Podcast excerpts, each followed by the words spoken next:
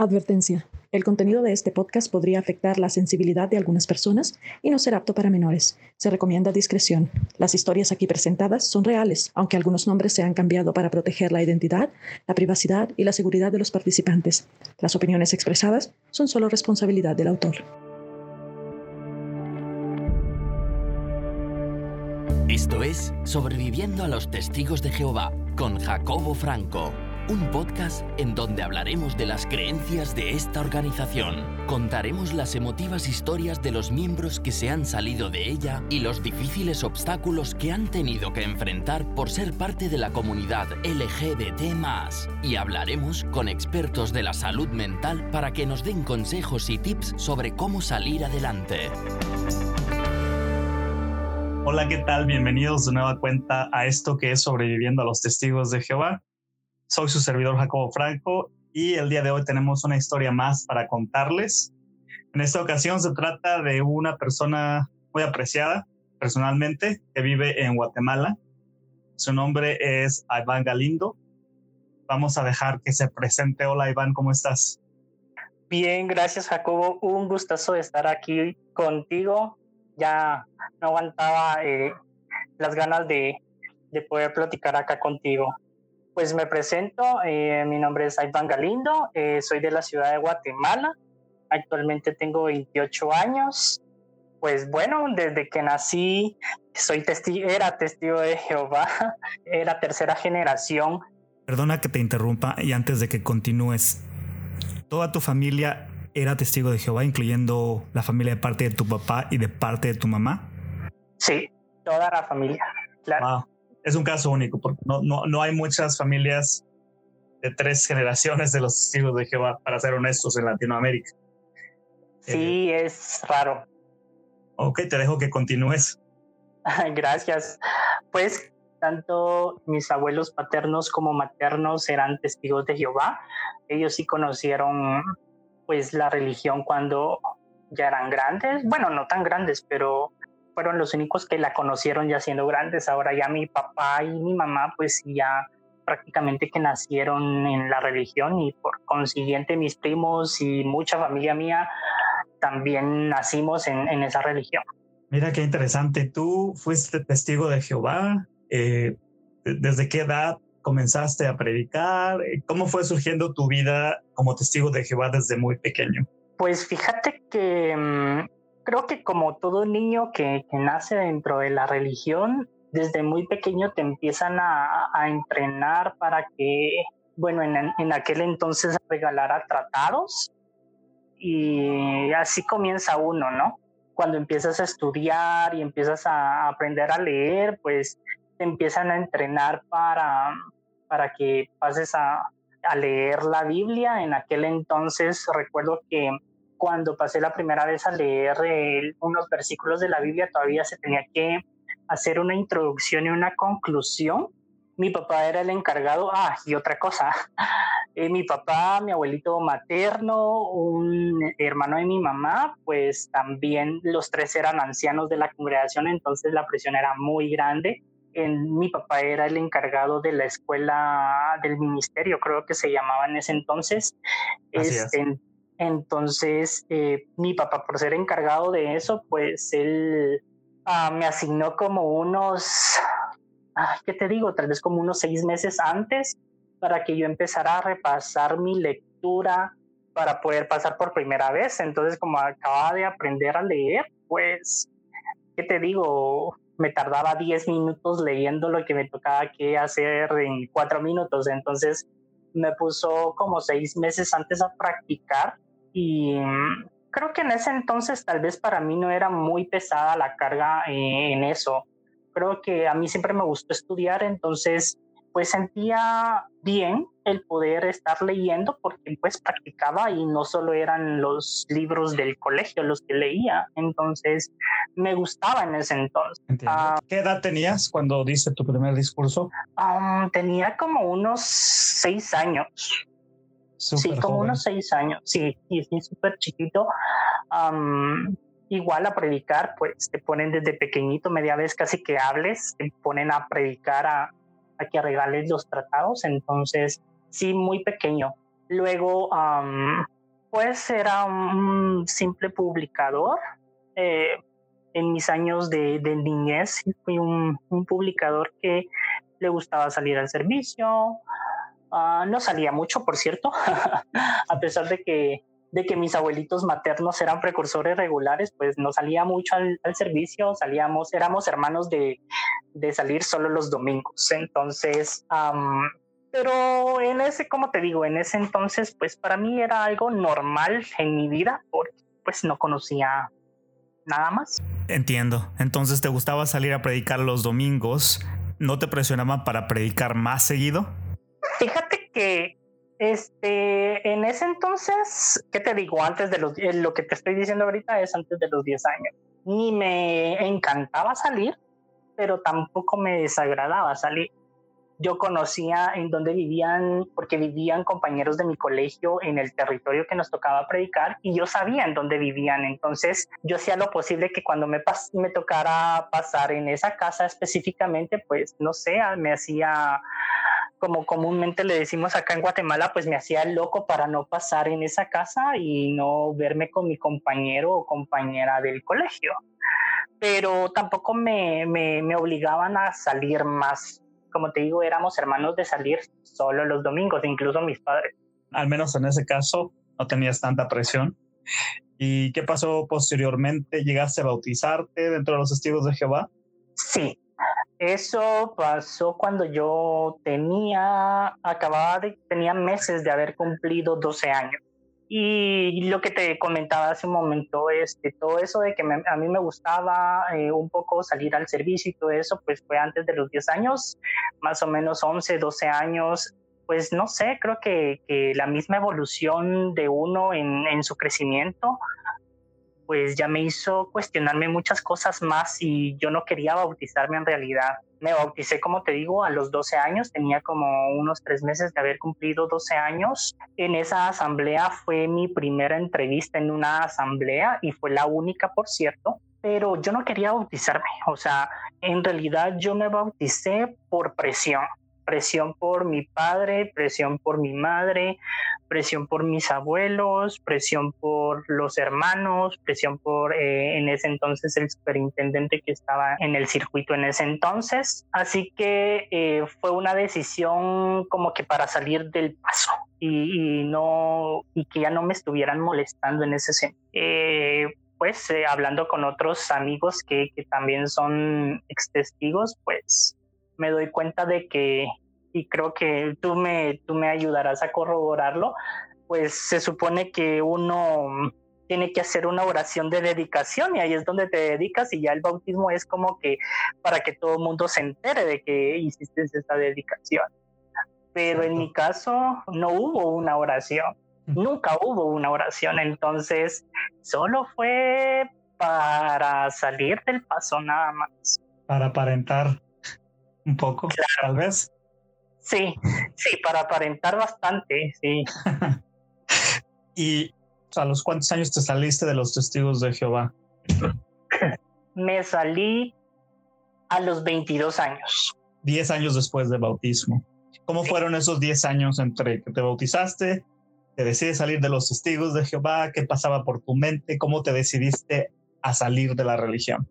Fueron los 10 años más largos de mi vida, creo yo. En, en esos 10 años pasaron demasiadas cosas. Pasaron demasiadas, demasiadas cosas. pues estamos en un canal ahorita abiertamente de la comunidad LGBT más, entonces yo desde niño también sentía cierta atracción por, por otros niños, ¿no? ¿A qué edad te diste mm, cuenta de eso? Ah, siento que tal vez como a los nueve, diez años por ahí, me, me, di cuenta de que mm, había niños en el colegio que, que me gustaban. Este, mm, nunca lo vi, bueno, en ese entonces no lo vi como que un pecado grave, pues era niño también, aparte de, solo era como que un cierto gusto. Creo que en ese entonces tal vez todavía no, no, no se había puesto lo, el lado sexual, pero había cierta atracción. Pues me preguntaste de, de, 12 a 22 años, pues salí de la primaria. Saliendo de la primaria fue cuando yo me bauticé y pasé a lo que muchos en muchos lugares le llaman en Latinoamérica la secundaria, creo yo. Acá en Guatemala le llamamos básicos, son tres años que se estudian en, en cierto lugar nada más. Y mm, de cierta forma yo lo veo como que salir de una esfera en la que estaba protegido completamente por mis padres y por muchas cosas y salía a un mundo exterior al que tal vez no conocía porque pues ya habían personas, chicos de 13 años, por ejemplo, 12, 13 años, que como comúnmente le llamamos, ya están un poquito más experimentados en ciertas cosas, ¿no? Entonces, como te digo, a partir de los 10 años, eh, yo empecé a, anhelar un poco más eh, cosas que comúnmente le llaman los testigos de Jehová, cosas del mundo, ¿no? Me empezaron a llamar más la atención los cumpleaños, las navidades, Año Nuevo.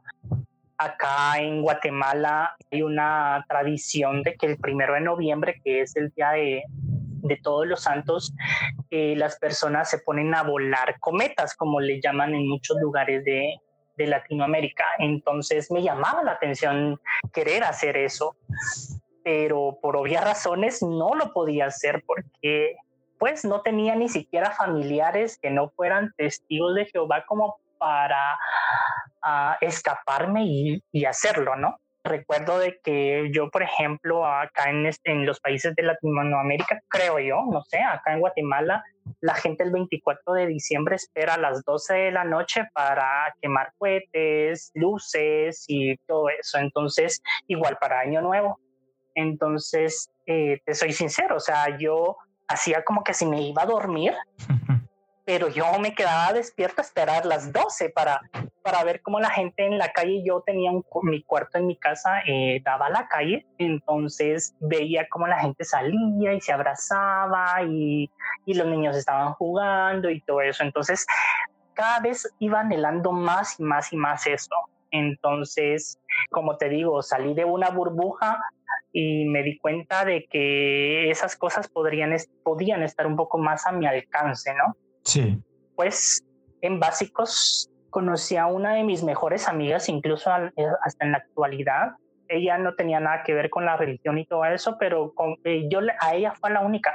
Te soy sincero, yo no le decía a mis amigos, a nadie le decía yo del colegio de que yo era testigo. Entonces, creo que desde ahí iba como que un poquito contra la norma porque yo hacía lo contrario a lo que te aconsejaban, ¿no? O sea, mi papá el primer día de clases me decía, me daba, no sé si te recuerdas, el, un folleto que se llamaba La Escuela y los Testigos de Jehová, creo yo que así se llamaba.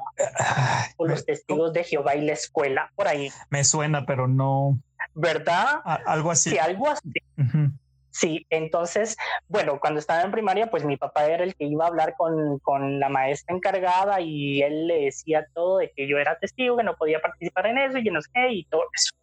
Pero ya en básicos fue así como que, bueno, te vamos a dar un poquito más de libertad, pues ya tienes 12 años, 13 años, entonces, bueno, ve tú y le dices a tu maestro guía que, que tú eres eh, testigo de Jehová y, y no puedes participar en muchas cosas. Y me dio mi folletito y yo con mi folletito en la mochila, eh, ese folletito, pues por, azares del destino, pues desapareció.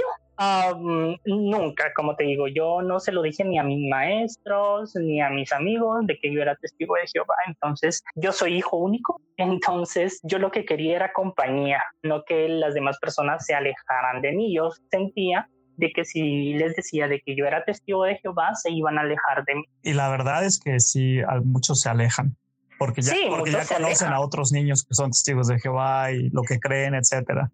Exactamente, ya, ya conocen, entonces con el simple hecho de que tú les digas de que eres testigo, ellos te relacionan y dicen, ah, él no va a participar en esto, no va a hacer esto, no, no participa en cumpleaños, no, no hace esto, es callado, es apartado, entonces lo apartan más, ¿no?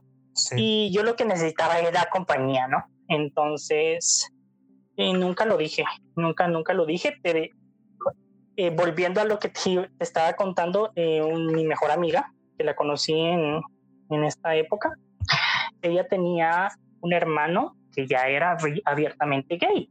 Te estoy hablando en el año 2000, 2005, 2006, por ahí. Entonces, ella una vez me dijo, tú eres gay. Hmm. Yo, no. Bien, me dijo, tú eres gay. Y yo, ¿por qué dices eso? Pues no hablas de que te gusta una chica, este, andas con chicas, este, y aparte mi hermano es gay y, yo sé cuando una persona, por sus ademanes, por cómo habla, pues yo me doy cuenta quién podría ser gay o no, me Y tú lo eres, me dijo. Pero si tú dices que no, entonces no te voy a, no te lo voy a contradecir. Y yo en mi interior era así como que, ay, creo que sí, creo que sí, pero todavía no estaba convencido de eso. O sea, todavía había cierta resistencia de parte mía el aceptar lo inevitable, pues lo que era. Llegó el momento en el que le dije, pues, que, que si era gay, que si me gustaban los chicos. Pues ella me lo dijo, ¿no? me dijo, yo sabía, yo sabía que si era así, que no sé, Pues para ella no había ningún problema. Creo que en este momento también salí yo de otra burbuja a una burbuja más grande porque ya había una persona a la cual yo ya le había confesado eso, algo que yo sentía y que me había guardado por muchos, muchos años. Allá te estoy hablando que ya tenía alrededor de 15 años. Ok. Y mm, dije, se siente bien decírselo a una persona. Se siente bien. Porque yo ya había llegado al punto en el que cuando yo se lo dije, cuando ella me confrontó la primera vez, había pasado, había sido un año atrás. Entonces, en ese momento tal vez yo no estaba preparado, no sabía cómo reaccionaban las demás personas ante esto. Obviamente habían burlas hacia personas gays en el colegio, pero de cierta forma eh, el lazo que tuvimos con esta mi amiga eh, fue muy fuerte y el que ella creyera que era algo normal y que no era algo malo me ayudó bastante a que yo comprendiera y yo me aceptara a mí mismo, porque posiblemente yo no se lo dije la primera vez que ella me lo preguntó, porque no había llegado a un nivel de aceptación, de autoaceptación de mi orientación sexual. Entonces, cuando yo ya se lo confirmé, creo que ya había llegado ese punto en el que yo ya estaba seguro de qué personas me gustaban y de qué era lo que me gustaba. De cierta manera, pues a tus 15 años, pues tu mente también todavía divaga, divaga mucho. Sí. Pero, pero, o sea, llegué a ese punto de, aceptarme a mí, a mí mismo y por tanto, pues aceptarle a ella de que ella estaba en, en lo cierto, ¿no? Que, yo era gay. Y um, pues ahí a mis 15 años que te digo que, que le dije yo, yo eso a ella, pues también hubo un momento en el que me sentía mal de cierta manera. Porque pues eh, tú ya sabes, muchos, muchas personas acá ya saben, estás bombardeado en reuniones, en asambleas, en, en visitas de otros hermanos, estás bombardeado de, de, mensajes que te dicen de que, de que si eres gay, este, estás mal. Sí.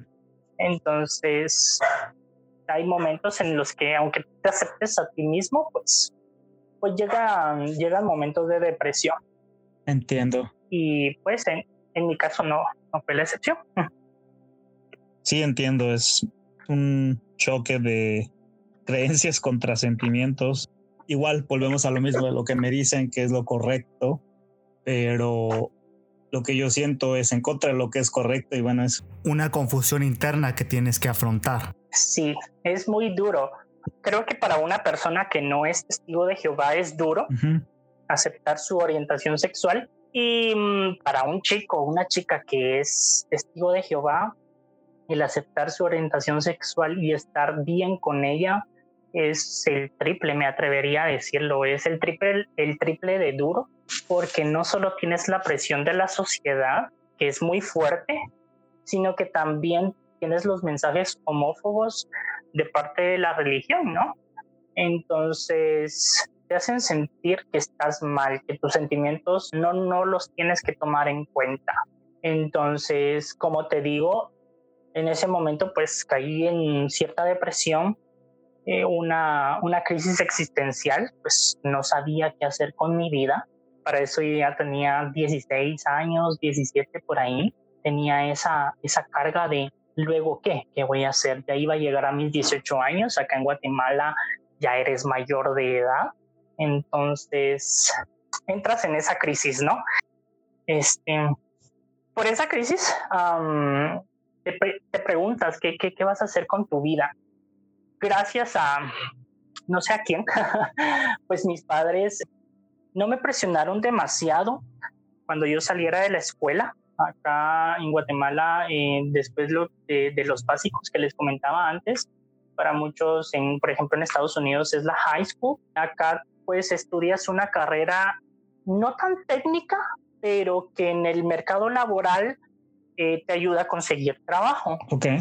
Yo seguí una carrera de tres años, entonces, como te digo, mis padres también no fueron los típicos y muy cerrados testigos de Jehová que, que te dicen que cuando sales de la escuela tienes que dedicar tu vida y tu juventud al servicio y que te tienes que ir a territorios aislados y muy lejos a, a predicar pues cuantas horas sean posibles sino que más bien los mensajes de mis padres en, en, ese sentido se los agradezco. No sé si lo hicieron conscientemente o inconscientemente y no sé si ahora se lamenten, pero ellos me decían de que siguiera esa carrera porque con esa carrera iba a conseguir rápido trabajo.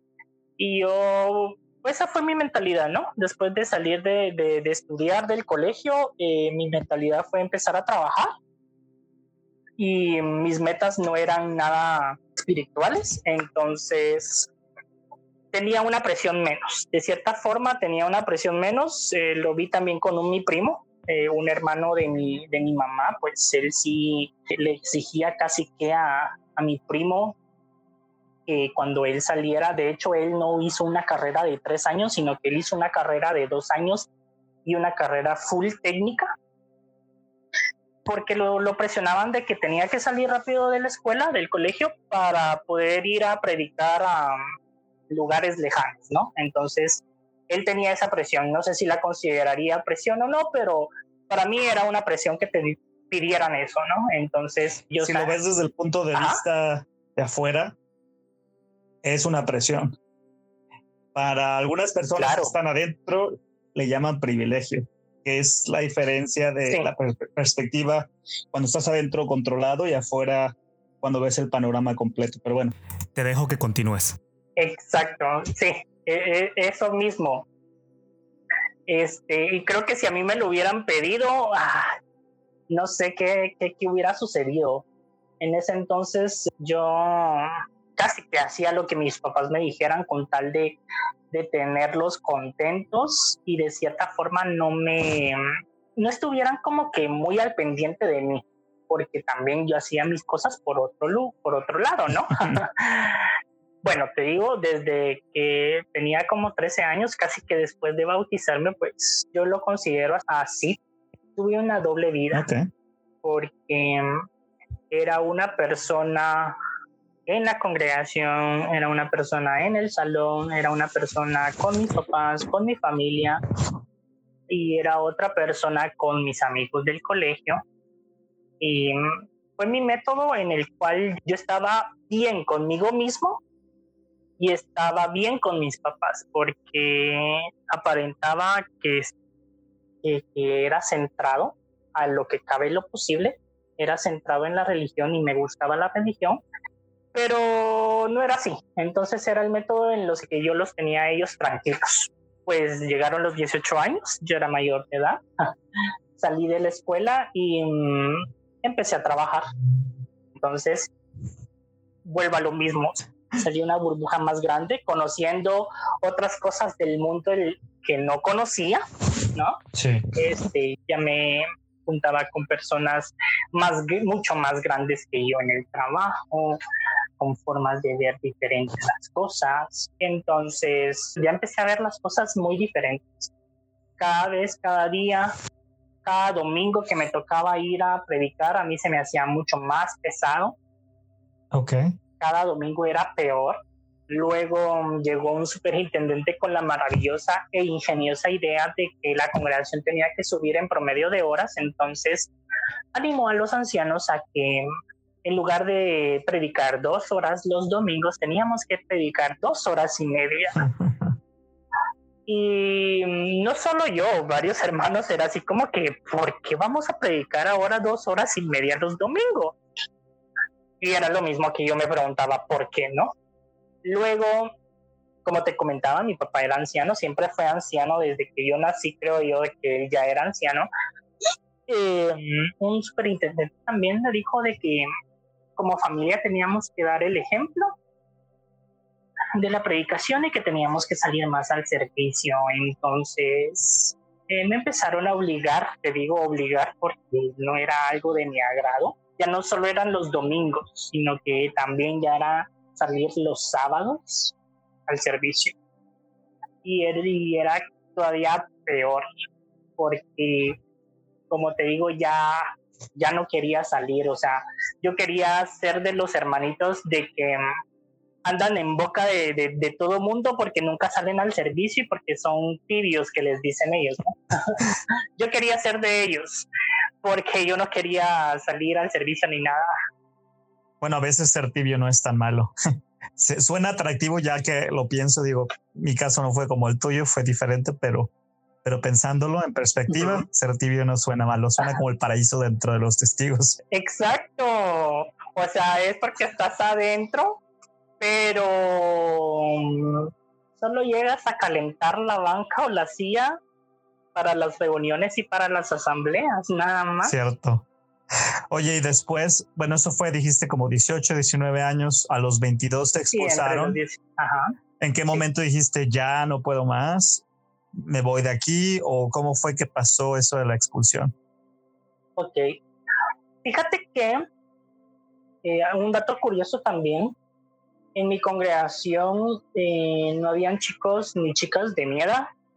Eh, los que eran más grandes que yo eran cuatro años más grandes que yo en adelante. Okay.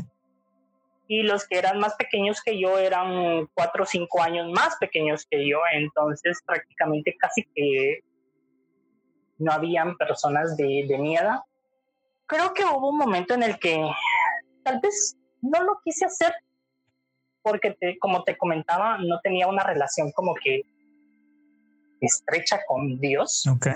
Entonces, em, no lo hice para mejorar mi relación con Dios, sino que eh, para sentirme tal vez un poco más a gusto dentro de los testigos.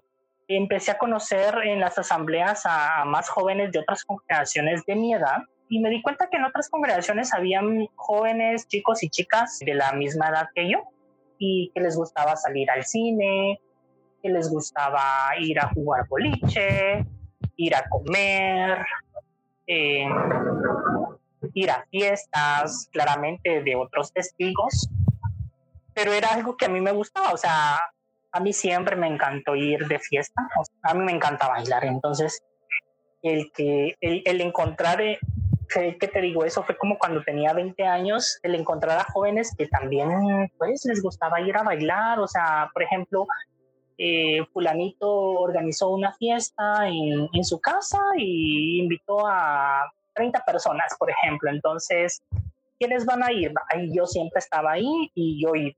Entonces, me gustó porque tal vez em, quería como que aplazar un poquito más mi, mi, salida. Yo sabía que tarde o temprano me iba, me iba a salir de ahí, pero tal vez quería aplazarla un poco más para estar un poco más maduro mentalmente y, y sobrellevar esa pérdida que iba a tener en, en un futuro. Te digo, me la pasaba bien, porque si me la pasaba bien, algo muy curioso que pasó en ese entonces es de que em, conocí a un muchacho y él iba a la universidad y era siervo ministerial. Entonces yo decía, ok, mis padres no quieren que vaya a la universidad porque eso sí fue como que un poquito muy tajante en mi casa, pues no me incitaron o me presionaron para que me fuera de precursor a, a un lugar lejano, sino que me incitaron a que empezara a trabajar, pero también me pusieron el stop de asistir a la universidad. Entonces me cayó como que un poco pesado el saber de que otra persona que, tenía un privilegio, como le dicen ellos, mucho más alto, que era un siervo ministerial, él iba a la universidad. Entonces, una vez sí le dije a mi papá que una persona que yo conocía y que era de nuestro grupo, él era siervo ministerial él estaba en la universidad. Entonces, ¿qué, qué pasaba? De cierta manera yo llegué, y creo que así es, llegué a pensar de que mm, dependiendo del estatus social y económico de las personas que asisten a ciertas congregaciones, así es mm, eh, mal visto o bien visto el que una persona pues eh, asista a la universidad. Eh, esta persona pues asistía a una congregación donde el 80% de las personas era de un estatus social medio alto. Entonces sentí de que eso influenciaba bastante yo asistía en una, una congregación en la cual tal vez el 25% de las personas tal vez era de un estatus medio. En ese entonces mi papá pues me dijo de que posiblemente él estaba mucho mejor espiritualmente y por tanto él podía llevar el privilegio bien y llevar una carrera universitaria porque el peligro era las compañías. En ese entonces pues yo ya estaba tan valiente, eh, ya habían hablado una vez los ancianos sobre mi orientación sexual, mis papás ya estaban enterados. De cierta forma, ellos hablaron por primera vez conmigo cuando yo ya tenía 18 años. Como que esperaron a que yo ya tuviera la mayoría de edad, no sé, no sé cómo sería esto. Uno de los ancianos también de la congregación era primo de mi mamá, entonces era muy fuerte la presión. Pues hablaron conmigo sobre ademanes que yo tenía, hasta la forma de reír, y me cuestionaron. Increíble que te hayan cuestionado esas cosas. Sí, es así como que es en serio, ¿no? Y bueno, yo con 18 años, temeroso a la vida, saliendo de, de la crisis existencial que te comentaba hace un momento, pues les dije, tuve el valor, cierto valor, de decirles de que sí, tenía cierta atracción por otra, otras personas del mismo sexo, pero ahí no más. Entonces, ellos obviamente me preguntaron si yo ya había tenido relaciones sexuales con, con hombres o con mujeres y yo se los negué con tal de seguir como que ahí, ¿no? No, no ser desterrado de, de todos lados. Entonces, pues mis padres a partir de ahí pues ya estaban un poquito más pendientes de mí, de qué hacía, si salía del trabajo, este, me tenía que hacer cierto tiempo de mi trabajo para mi casa por tomando en cuenta el tráfico. Creo que también de cierta manera por eso decidí empezar a buscar amigos de mi misma edad en otras congregaciones, porque sentía que así me iban a controlar menos, porque iban a estar como que un poquito más tranquilos de que no andaba con personas que no fueran testigos. Y efectivamente así fue. Entonces ellos se sentían un poquito más tranquilos, aunque fuera una fiesta, de que yo iba con testigos y que la fiesta donde íbamos era una fiesta que iba a estar supervisada por otros ancianos y que iba a terminar en una, a una hora adecuada, ¿no? También de eso me aproveché. pues a veces me escapaba y decía que iba con estos amigos como eran de otra congregación, entonces no era como que un acercamiento muy estrecho hacia mis padres. Entonces sabía de que si yo les decía de que iba a ir con ellos, ellos iban a estar 100% seguros de que yo iba a estar con ellos. Entonces lo usé para, para ir a otros lugares con amigos que no eran testigos, cosa que me funcionó por varios años, por dos años aproximadamente, algo que me marcó mucho y no me gustó y creo que y, precisamente fue el año en el que yo me salí de, de, los testigos. Bueno, me sacaron, bueno, me salí. Dejémoslo en que me salí. Empezó el 2014. Yo tenía 22, eh, bueno, 21 años en ese entonces. Y un, un 10 de marzo fallece mi abuelita, la mamá de mi mamá. Mi familia era muy conocida en muchos lugares. Para el discurso en el Salón del Reino hubieron aproximadamente 500 personas y mm, todos esos amigos de mi misma edad, de otras congregaciones, jamás se aparecieron ni en el velorio ni en el entierro. Y lo que colmó el vaso es de que mis amigas, mis mejores amigas del colegio, ellas sí llegaron. Ellas se enteraron, me preguntaron en dónde iba a ser el, el velorio. Este, iba a ser de noche, pero aún así cuando yo vi entre tanta gente, pero te, lo juro, era un montón, mucha, mucha, mucha gente, alrededor de 400 a 500 personas en un salón del reino para un velorio, ¿te imaginas? Bastantes.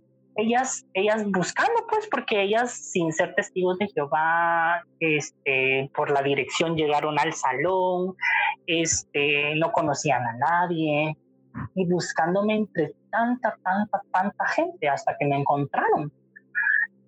Y, llegó, bueno, en ese, en ese momento pues no, no me puse a, pensar en eso, pero luego eh, eh, me puse a pensar, o sea, dicen que tienes que buscar amigos dentro de los testigos de Jehová porque son tus verdaderos amigos.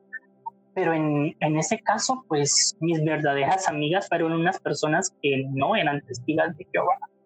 Porque como te digo, todos esos amigos que eran de otras congregaciones, pues tal vez un mensaje a lo mucho recibí de ellos por Facebook, pero no estuvieron ahí en un momento de, en el cual pues cualquier persona necesita el apoyo de sus amigos.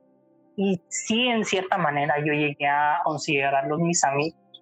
Entonces me dolió mucho el que ellos no, no estuvieran ahí. Entonces empecé a replantearme en realidad quiénes eran mis verdaderos amigos y me di cuenta de que los verdaderos amigos están en las buenas y en las malas y no precisamente tenían que ser testigos.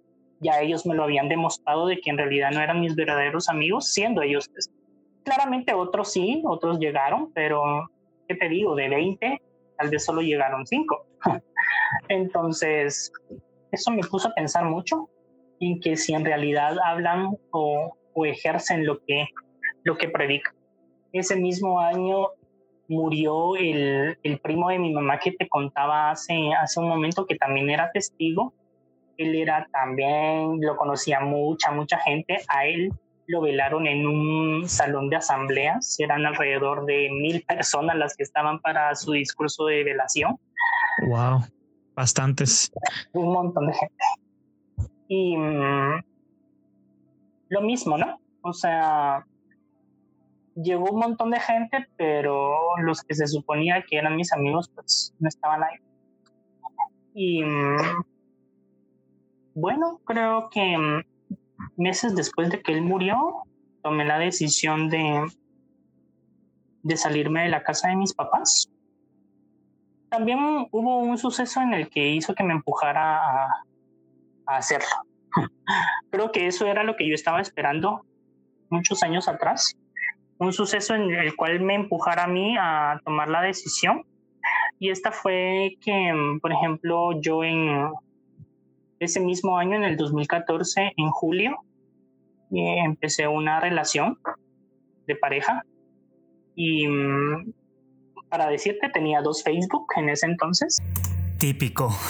entonces, eh, un Facebook era donde tenía todos mis amigos, ex compañeros del colegio, amigos y demás personas y otro Facebook pues donde tenía a mis, a mis familiares ya, y a personas de los que supuestamente eran mis amigos en, dentro de los testigos.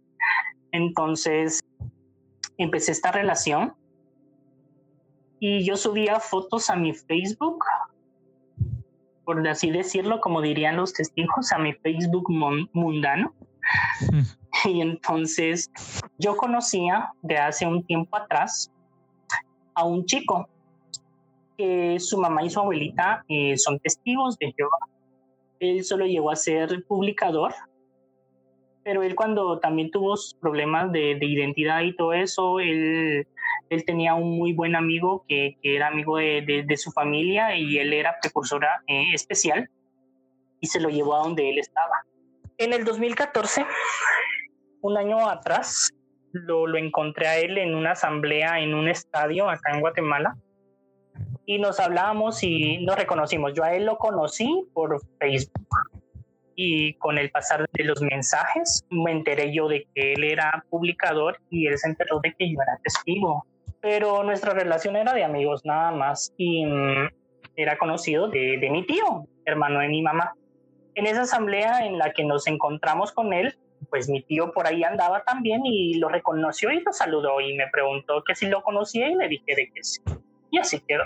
En el 2014, ya que yo tenía a mi pareja y estaba subiendo mis fotos al Facebook, él en ese entonces también había empezado una relación y subió una foto con el que era su pareja en ese entonces. Entonces yo le comenté su foto con mi perfil de afuera, ¿no? Sin saber de que este chico tenía en su Facebook a mi tío. A mi tío le ocasionó mucha curiosidad de que esta persona subiera una foto con su pareja, con un nombre. Entonces entró a la foto y vio los mensajes y se encontró. ¿Con qué? Con un comentario y ese comentario era mío.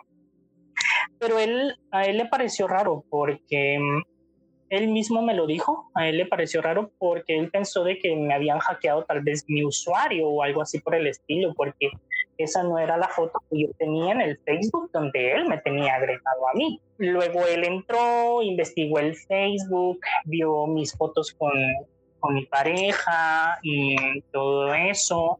Y entonces él me citó para que habláramos. Él no era, no era anciano ni nada por el estilo, pero él me citó para hablar y creo que a partir de ahí empezó el cambio, porque yo se lo acepté, yo no le negué nada. Pero como típico testigo de Jehová, pues muchos saben, si saben de algo tienen que decirlo a los ancianos, ¿no?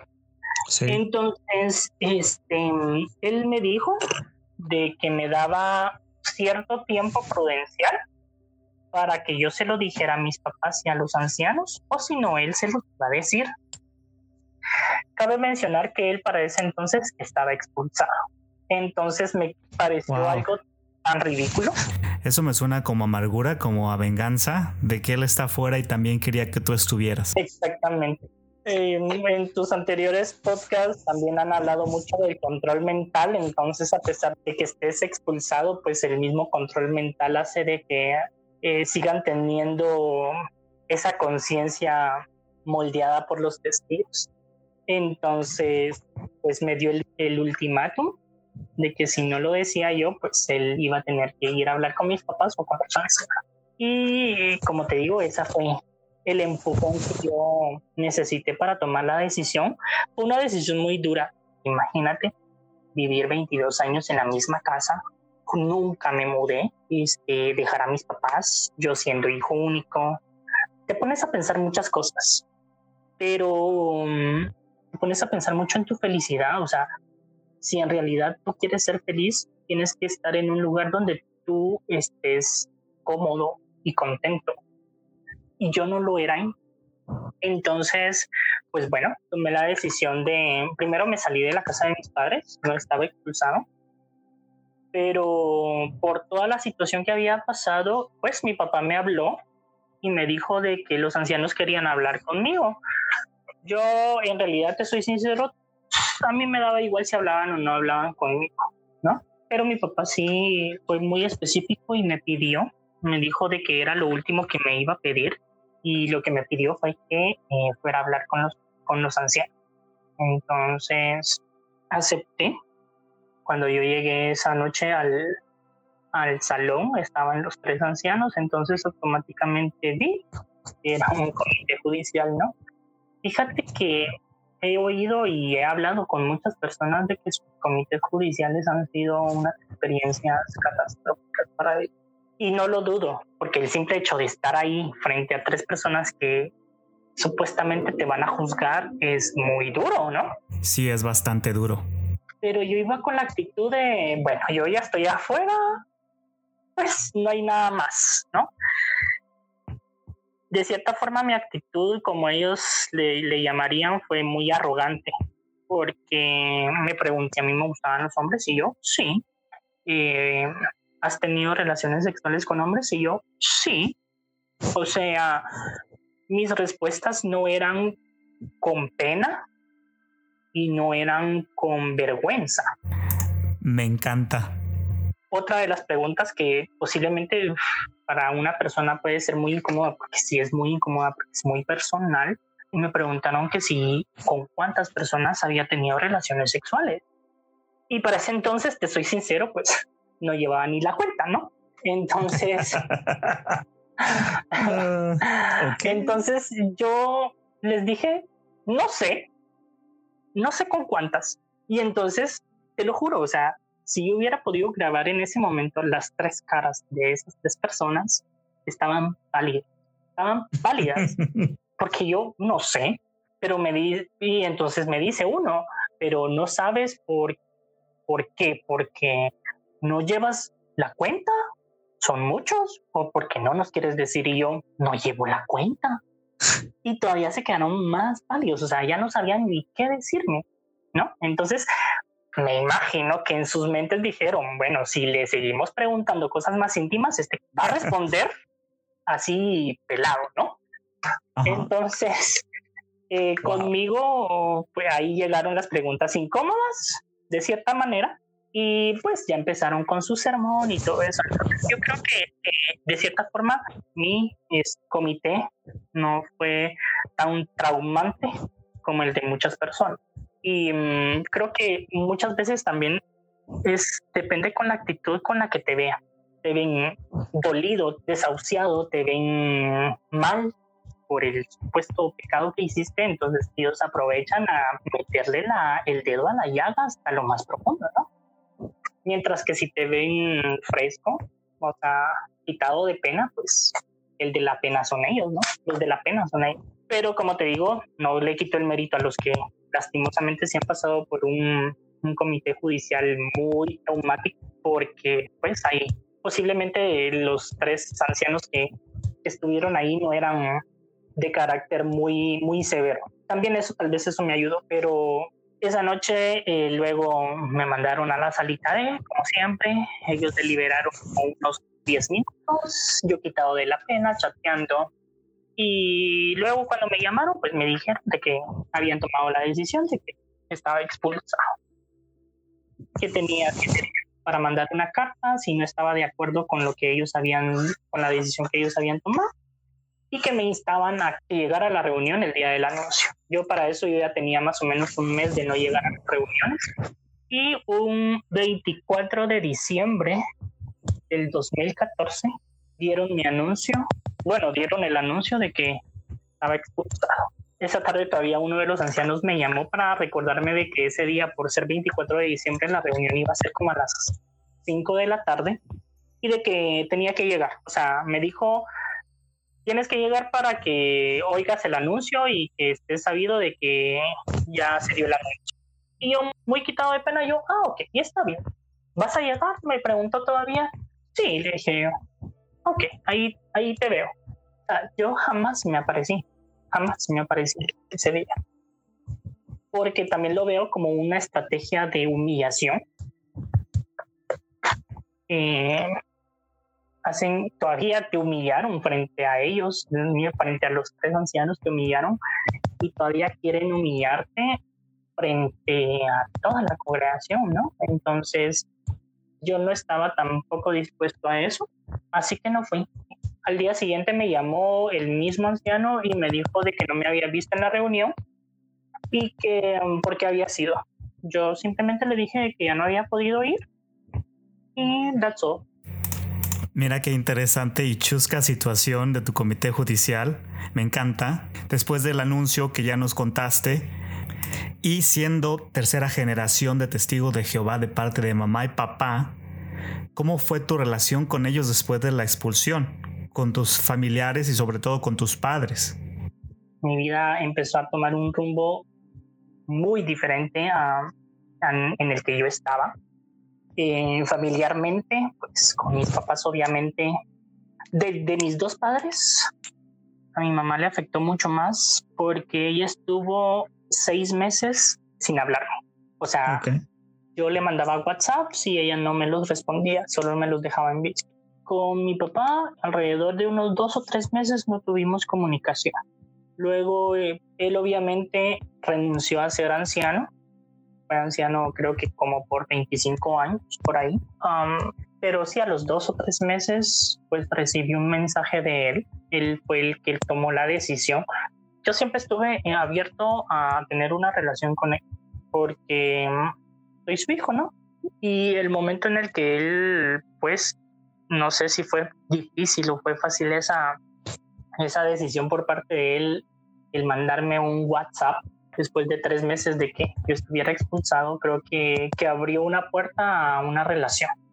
Pues no era una relación muy normal que digamos, pues porque solo eran mensajes de WhatsApp y nada más. Luego, con el pasar del tiempo, la, la relación ha ido mejorando un poco más. De hecho, los primeros dos años, él siempre me escribía, tal fecha es la conmemoración, eh, en nuestra conmemoración es a tal hora. Y yo, ah, tal fecha es la asamblea, en tal lugar, entonces pues yo jamás fui, o sea, yo dejé de ir a las reuniones y nunca he pisado el salón jamás. Pero él, no sé, tal vez en, con la esperanza de que yo regresara, no sé.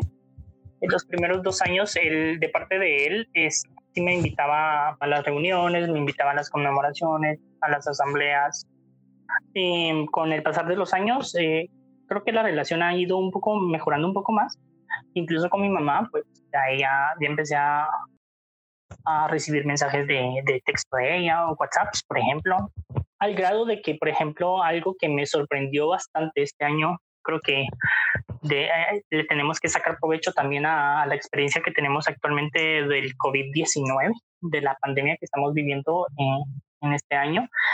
Y mi experiencia, este, afortunada experiencia es de que, por ejemplo, acá en Guatemala, el transporte público pues está parado desde el 17 de marzo. Entonces yo en lo personal no, no tengo transporte privado, entonces me encontré con la sorpresa de que mis papás trabajan, bueno, ellos trabajan un poco cerca de donde yo trabajo y me ofrecieron transporte.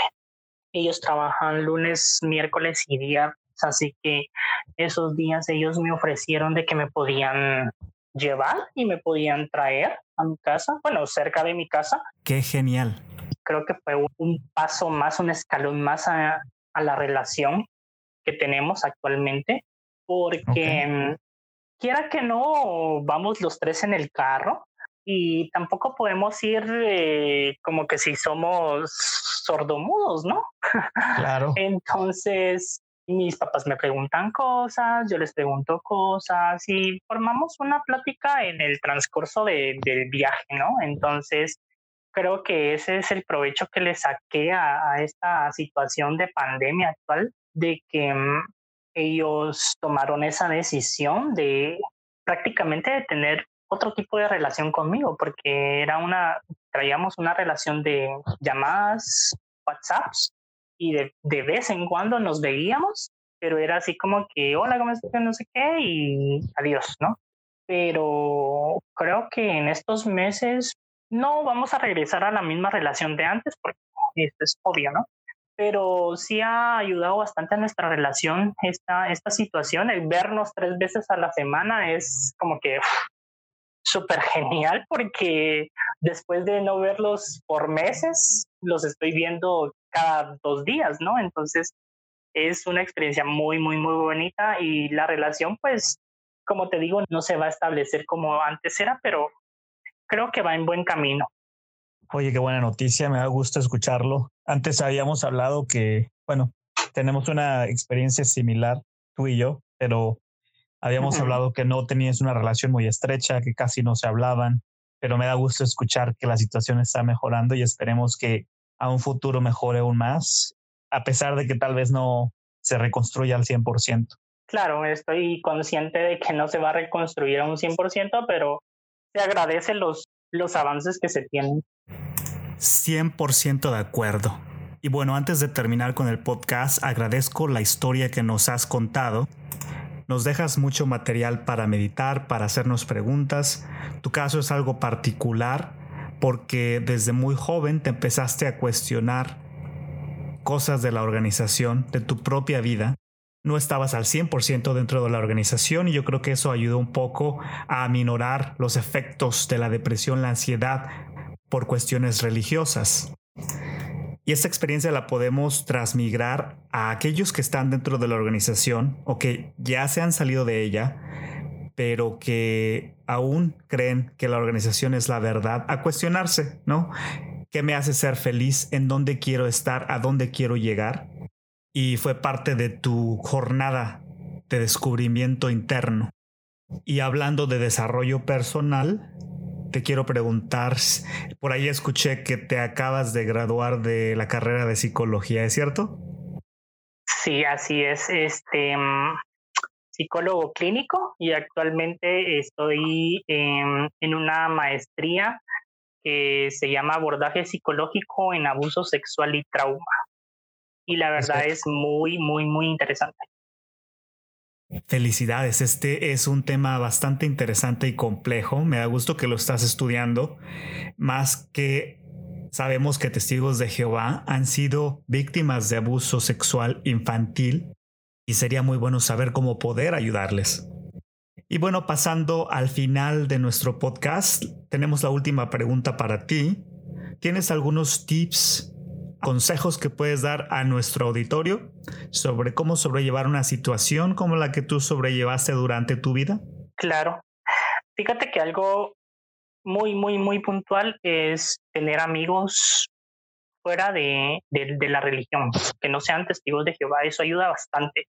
Te ayuda a tener una perspectiva muy diferente del mundo, porque los testigos te dicen de que todo lo que es fuera de los testigos de Jehová es malo y desagradable cosa que tampoco te lo voy a negar que hay cosas malas, pero no es de todo malo. Entonces, eh, el tener amigos y conocidos cercanos que no sean testigos de Jehová ayuda demasiado, incluso para las personas que están pensando en salir, el tener un círculo social fuera de los testigos de Jehová ayuda de gran manera, porque tú y yo sabemos y muchas personas que nos, nos están oyendo ahorita saben de que cuando tú sales de los testigos de Jehová, pues te quedas sin nada. Y si no tienes un círculo social de apoyo eh, fuera de los testigos de Jehová, pues estás solo, ¿no?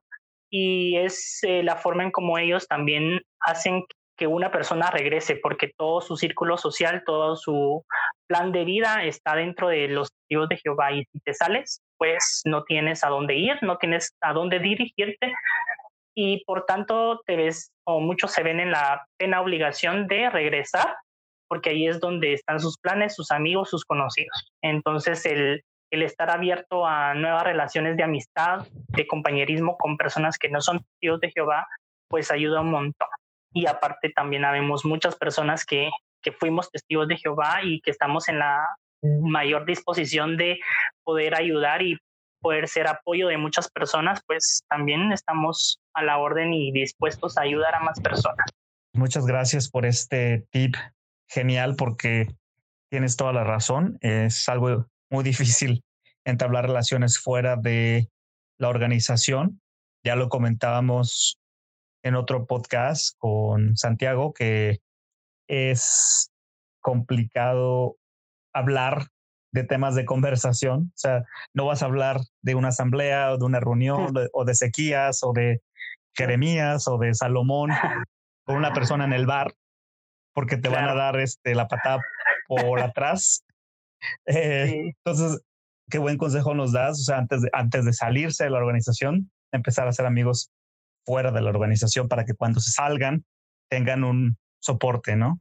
Claro, y estar abiertos a nuevas cosas y nuevas experiencias, porque si tal vez no tienes algún tema de conversación con una persona que, no es testigo de Jehová, pues tal vez em, en Internet puedes encontrar algún tema de conversación o algo así por el estilo, y pues ahí fluye la conversación, o sea, también los testigos de Jehová han sido capacitados y todos hemos sido capacitados para poder sacar una conversación de la nada con una persona extraña, entonces creo que simplemente es de que tengamos temas más actuales, no de testigos de Jehová, para poder entablar conversaciones que, que puedan llegar a una amistad. Oye, qué buenos puntos nos has tocado en este momento.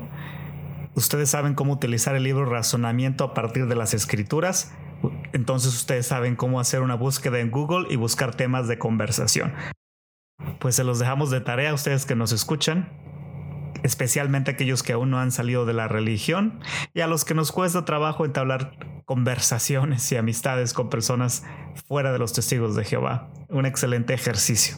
Y bueno, Iván, agradezco mucho que hayas estado con nosotros el día de hoy. Un placer escuchar tu historia. Nos dejas mucho que pensar y dos grandes tips que ya comentamos.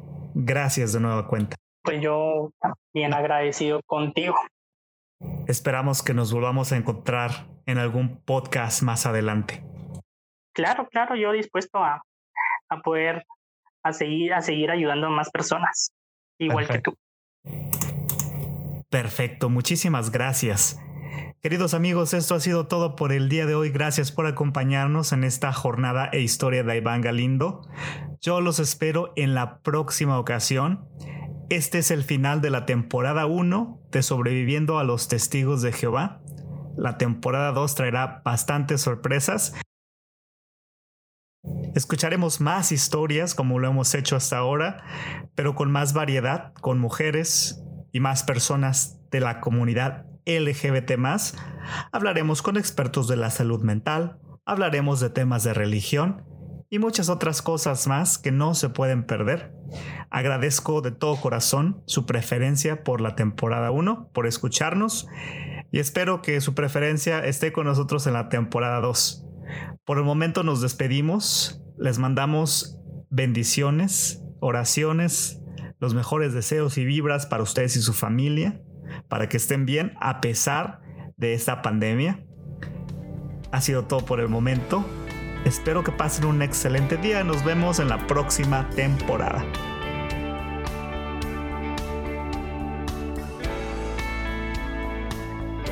Síguenos en nuestras redes sociales e interactúa con nosotros. En Facebook Sobreviviendo a los Testigos de Jehová, el grupo y la página oficial. Y en Instagram arroba sobreviviendo a los TJ. Te esperamos.